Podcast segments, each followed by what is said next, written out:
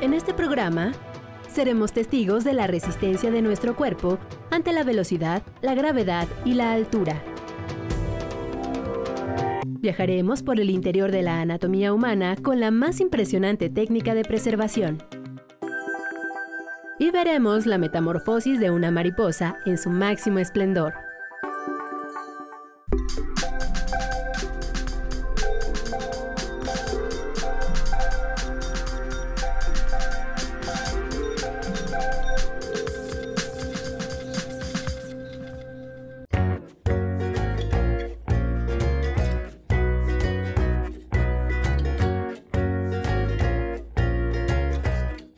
Hola, ¿qué tal? Bienvenidos a Factor Ciencia. Yo soy Emilio Saldaña y esta vez, como sé que están de vacaciones, les voy a presentar unas opciones de entretenimiento que van acompañados de ciencia y tecnología que les van a encantar. Bienvenidos.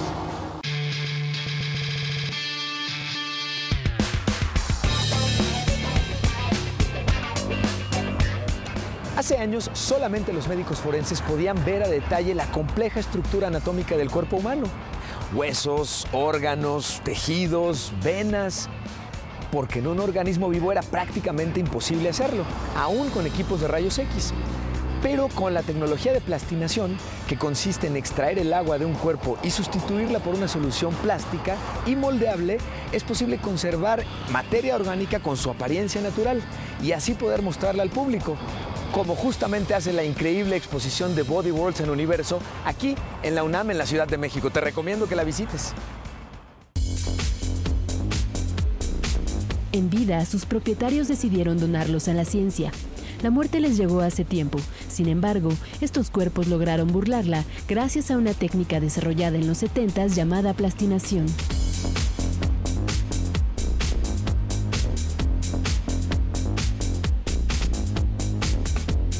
El alemán Gunther von Hagen es el responsable de estas obras de arte anatómicas.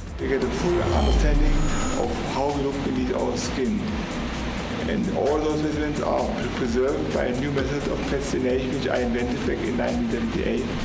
Es un método con el que se puede conservar cada parte del cuerpo, desde músculos y tejidos hasta los sistemas nervioso y sanguíneo.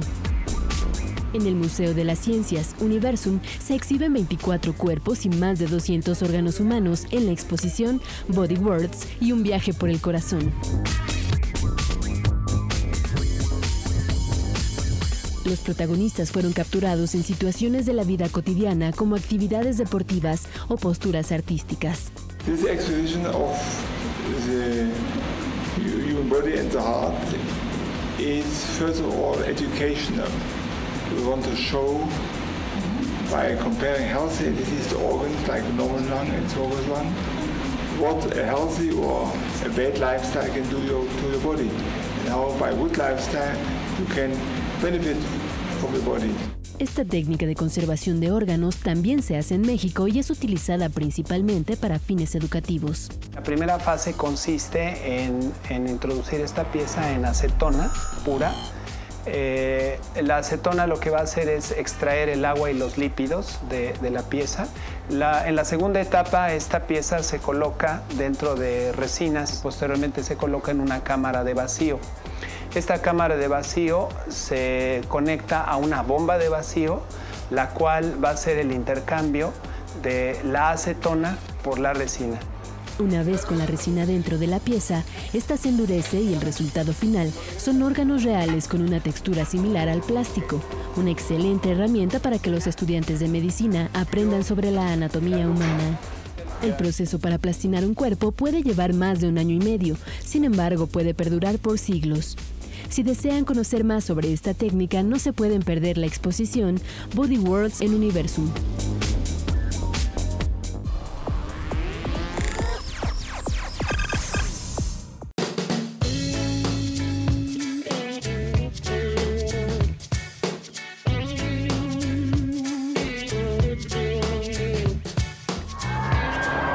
Mecánicos con su velocidad, su vértigo y su adrenalina son divertidos para chicos y grandes. Pero te has puesto a pensar todos los principios de física que están detrás de ellos para que puedan ser seguros? Es más, como habrás notado, cada vez incorporan más tecnología en su funcionamiento. Te invito a que veas lo siguiente. En solo 5 segundos puedes alcanzar 65 metros de altura y después lanzarte en caída libre. Esta es una experiencia extrema para el cuerpo humano y sin embargo es totalmente segura cuando las vives en un juego mecánico como el Kilauea, donde se pueden experimentar las condiciones antigravedad en las que viven los astronautas. Una vez que te han asegurado perfectamente a tu asiento, un sistema neumático de disparo que funciona con aire comprimido te lanza hacia arriba a una velocidad de 80 km por hora y luego te deja caer. Las montañas rusas son sistemas en los que también podemos sentir de manera extrema las leyes de la física. La atracción conocida como Batman the Ride es una montaña rusa suspendida, porque los rieles van por arriba de la cabeza. En esta pista de curvas cerradas puedes experimentar la fuerza centrífuga. Esta te empuja hacia afuera de una curva cuando el vehículo va rápido o la curva es muy cerrada. La fuerza centrífuga se usa también para entrenar a pilotos y astronautas. Ellos se sientan en una silla sujeta al extremo de un brazo giratorio para simular las fuertes aceleraciones de una nave espacial. Pero si lo que quieres es experimentar la fuerza de gravedad, una hipermontaña rusa es el lugar perfecto. En la cima de la primera cuesta, el tren se desengancha. La energía almacenada empieza a transformarse en velocidad hasta alcanzar los 120 km por hora. El resto del recorrido es un intercambio continuo de altura por velocidad, o más específicamente, energía potencial por energía cinética. Ahora, la próxima vez que te subas a un juego mecánico, recuerda todas estas leyes de la física que se tomaron en cuenta para su diseño, pensando en la ciencia, pero también en tu diversión y sobre todo en tu seguridad.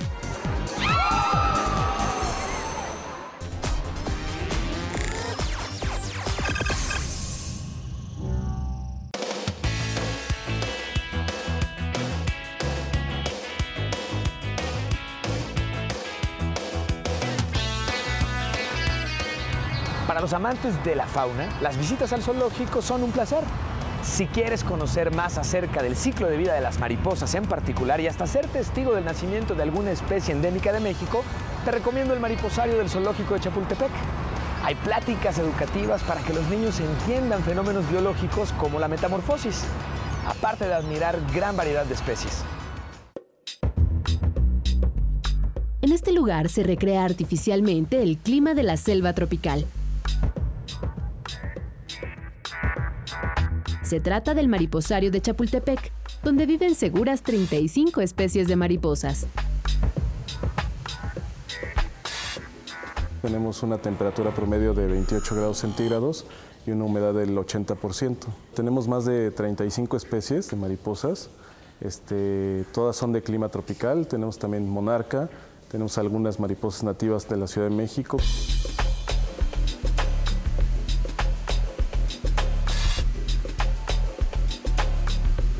Las mariposas de este recinto provienen en su mayoría de Costa Rica, de donde se traen a México en forma de capullos. Una vez en el mariposario, se colocan en un lugar con las condiciones adecuadas hasta que emergen de la crisálida. La liberamos dentro del, invernadero. Eh, las condiciones más importantes son mantener la temperatura y la humedad y, este, y pedirle a la gente que las, que las cuide, o sea, que no las toque porque son muy frágiles. En un invernadero como este se muestra cómo viven las mariposas, cómo se alimentan y cómo se reproducen. También se aprecian las diferentes etapas de su desarrollo, por ejemplo, cuando son huevecillos u orugas. El mariposario del zoológico de Chapultepec es el único en el país que puede exhibir mariposas durante todo el año, en un clima templado como el de la Ciudad de México. Si quieres conocer más sobre la vida de los lepidópteros, es decir, las mariposas, visita la página web que aparece en tu pantalla.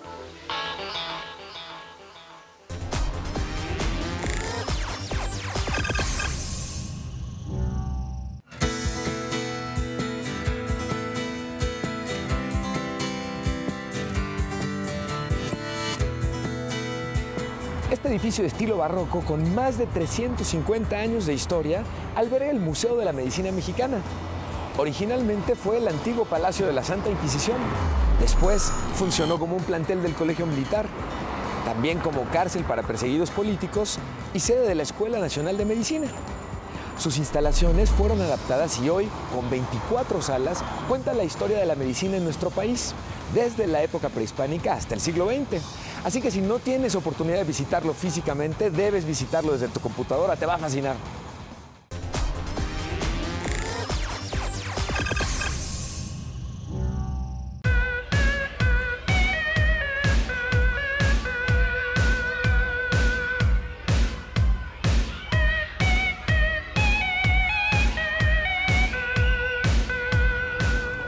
La tecnología es una herramienta fundamental para la enseñanza. Claro ejemplo de ello son los distintos y modernos nuevos domos digitales. Te voy a presentar uno que mediante programas de cómputo, un banco de datos y decenas de proyectores reproduce imágenes en alta definición, gráficos, sonidos y simulaciones astronómicas que nos permiten tener una mejor comprensión de los fenómenos que están alrededor de nosotros.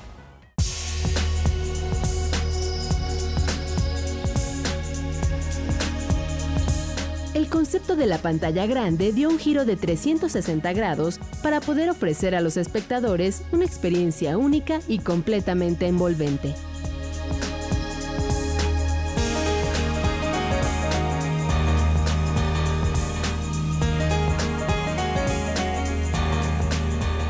Esto gracias a un nuevo sistema de proyección llamado Digistar 5. Entre sus cualidades ofrece mejor calidad en las imágenes y permite administrar los contenidos de forma más sencilla. Esta herramienta permite realizar proyecciones de contenidos en tiempo real. Permite, por ejemplo, tener imágenes en tiempo real de una cámara de video, de algún tipo de telescopio, como mencionábamos, de la red, poder bajar las imágenes de la NASA, de estas ondas eh, que están por Marte y poderlas presentar. El nuevo sistema está conformado por nueve computadoras que abastecen de información a una serie de proyectores ubicados en la periferia de la pantalla. Aunque se dice que no es posible tapar el sol con un dedo, a través de estos sistemas de visualización sí es posible llegar a él, ya que abre una posibilidad de interacción única a través de dispositivos digitales. Y además se puede manejar el sistema con dispositivos no alámbricos, no inalámbricos, como el iPad, por ejemplo, que lo manejamos ahí para presentar constelaciones, las constelaciones del zodiaco, etcétera, y se puede presentar cualquier tipo de información y además se puede personalizar. Este domo también puede ser controlado a través de dispositivos con sensores de movimientos como el Kinect, para ofrecer una experiencia de aprendizaje más divertida. Tenemos la parte del Kinect que nos permite también interactuar con el público, dándole, eh, por ejemplo, en este caso lo que estábamos viendo es eh, que un niño pueda hacer un viaje por, este, por el universo y que nos dé la oportunidad de que él esté controlando qué tan rápido, si quiere ir a la izquierda o a la derecha. Esta tecnología está disponible en el Papalote Museo del Niño en la Ciudad de México. Les recuerdo que seguimos recibiendo sus inquietudes y sus preguntas sobre cualquier tema relacionado con ciencia y tecnología. Vamos a ver ahora una de las preguntas más interesantes que nos hicieron esta semana y escucharemos la respuesta en voz de un especialista. Yo quisiera saber si existe alguna revista de innovación científica dedicada a los niños.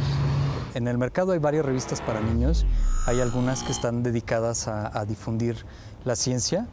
Nosotros vimos que a pesar de que había algunas de estas revistas, notamos que había cierta carencia en cuanto al entretenimiento para, para niños, el entretenimiento inteligente, como le llamamos nosotros aquí. Y, este, y decidimos hacer pasar ese conocimiento que ya teníamos de 16 años de conocimiento de la revista Cubo en difusión científica, pasarlo a los niños, al público infantil.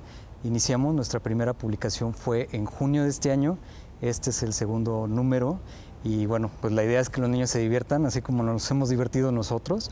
Hemos convocado a expertos en ciencia, expertos en escribir cosas para niños y también expertos en imagen. Una de las características más importantes de la revista y que hemos notado que más llama la atención de los niños es que los invitamos a que se despeguen un poquito de la tele, de los videojuegos y hagan algo que nosotros hacíamos cuando éramos niños y que mm, fomentaba la integración familiar, que son las actividades manuales. Entonces, de cada uno de los reportajes que llevamos, nosotros les proponemos una actividad para que hagan con sus papás.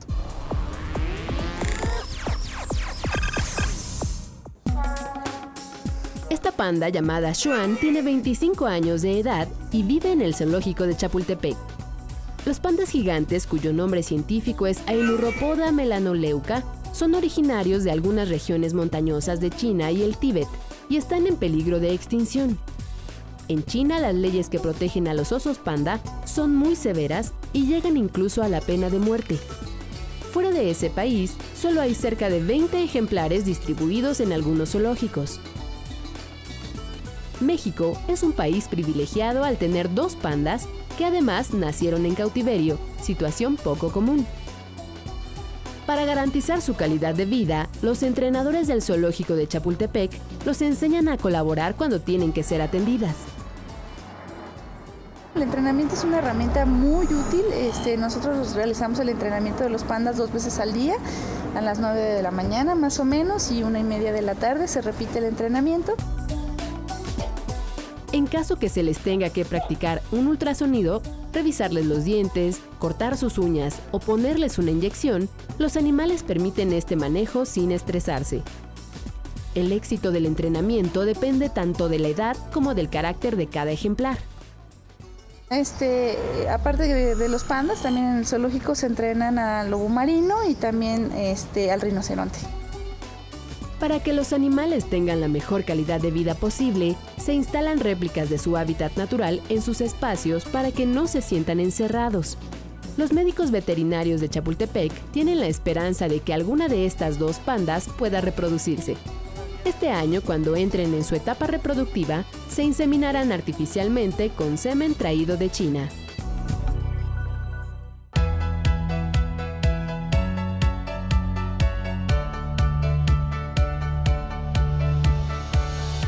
La economía es una ciencia compleja, pero resulta comprensible cuando visitamos el Museo Interactivo de Economía, el MIDE, ubicado aquí en la Ciudad de México.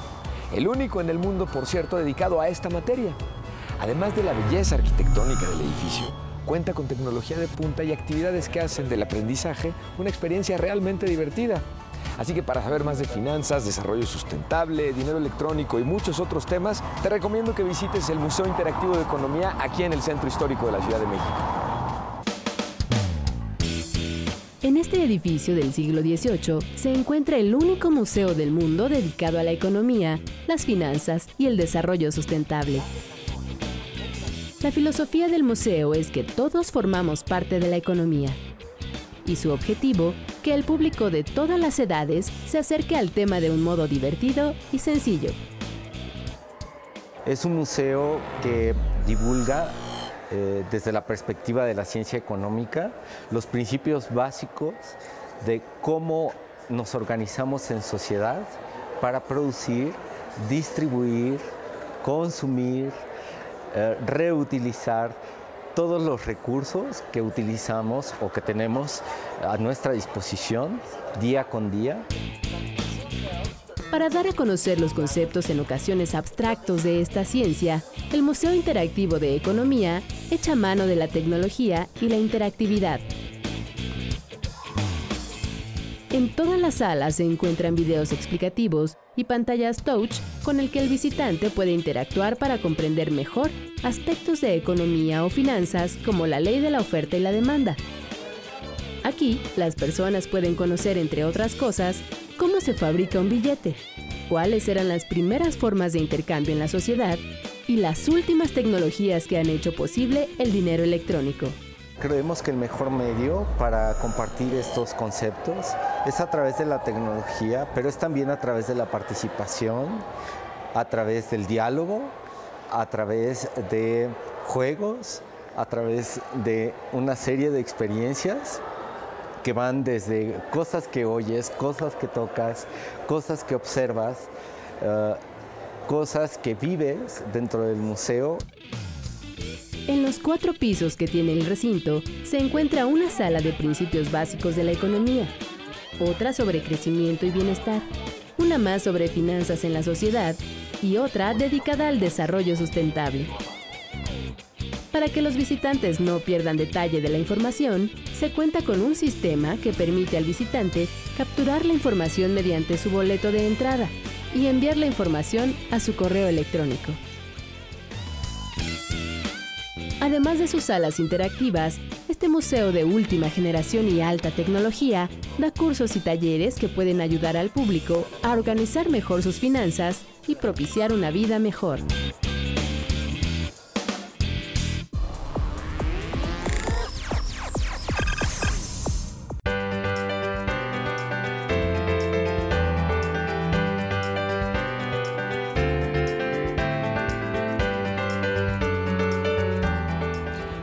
Por Diego Rivera en 1947, el mural Sueño de una tarde dominical en la Alameda Central sobrevivió al terremoto de 1985.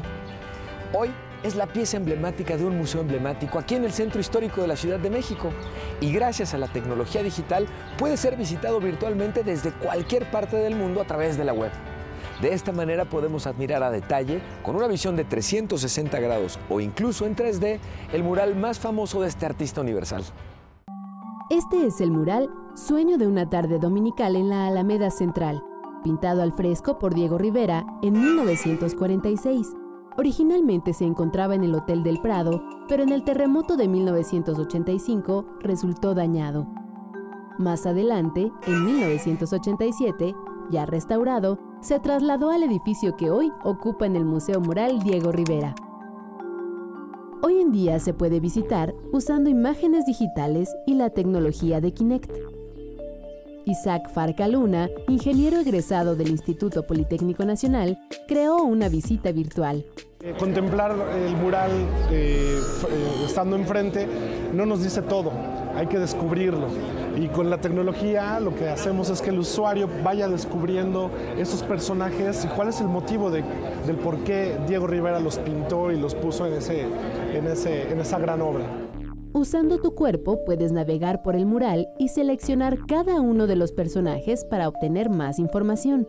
En este caso elegimos la tecnología Kinect, que es el sensor de movimientos de Microsoft, y bueno, lo aplicamos justamente para una solución de cultura en el que, bueno, el, mural de Diego Rivera, que es una obra este, magnífica, eh, lo recorremos a través de movimientos del cuerpo, de un lado a otro, y descubrimos todos los personajes que están representados en la obra. La empresa ya trabaja en visitas virtuales de otros murales que se encuentran en la ciudad de los libros, la Ciudadela. Confían en que la aplicación ayude a conocer el mural de forma lúdica y acerque a la cultura a un público de jóvenes y niños que gustan de la tecnología. Si quieres probar por ti mismo esta aplicación, fruto del ingenio politécnico, visita el Museo Mural Diego Rivera en el Centro Histórico de la Ciudad de México.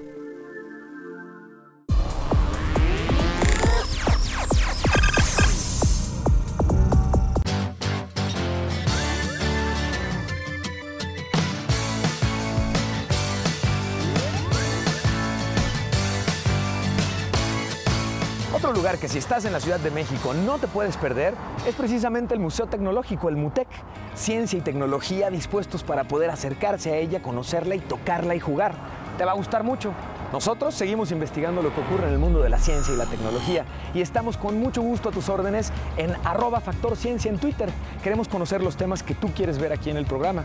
Está nuestra página en Facebook y por supuesto están todos nuestros programas en el canal de YouTube oficial de Canal 11. Yo soy Emilio Saldaña y nos vemos en el próximo Factor Ciencia.